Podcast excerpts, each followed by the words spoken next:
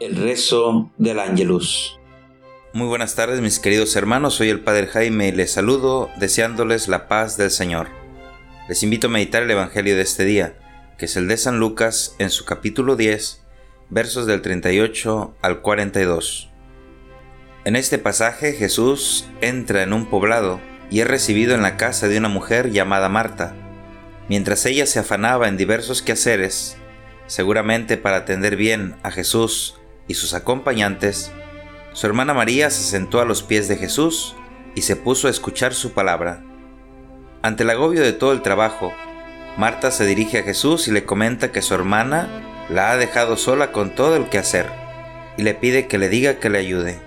A lo que Jesús le contesta, Marta, Marta, muchas cosas te preocupan y te inquietan, siendo así que una sola es necesaria.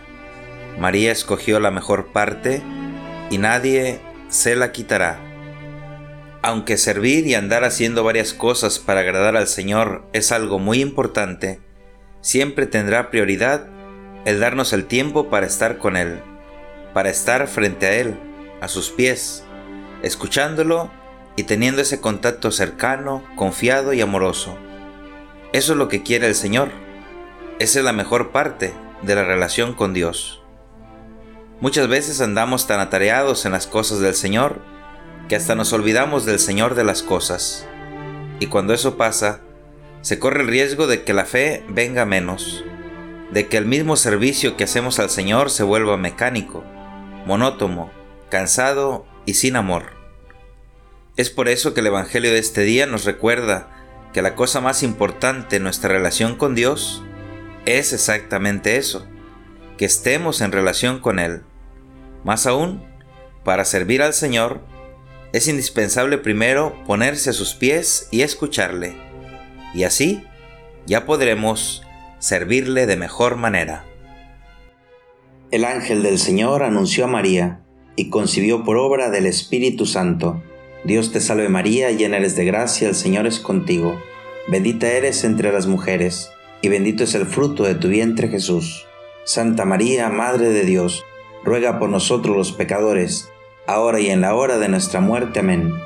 He aquí la esclava del Señor, hágase en mí según tu palabra. Dios te salve María, llena eres de gracia, el Señor es contigo. Bendita eres entre las mujeres, y bendito es el fruto de tu vientre Jesús. Santa María, Madre de Dios, ruega por nosotros los pecadores, ahora y en la hora de nuestra muerte. Amén. Y el Verbo se hizo carne, y habitó entre nosotros. Dios te salve María, llena eres de gracia, el Señor es contigo. Bendita eres entre las mujeres, y bendito es el fruto de tu vientre Jesús. Santa María, Madre de Dios, ruega por nosotros los pecadores, ahora y en la hora de nuestra muerte. Amén. Ruega por nosotros, Santa Madre de Dios, para que seamos dignos de alcanzar las promesas de nuestro Señor Jesucristo. Amén. Oremos.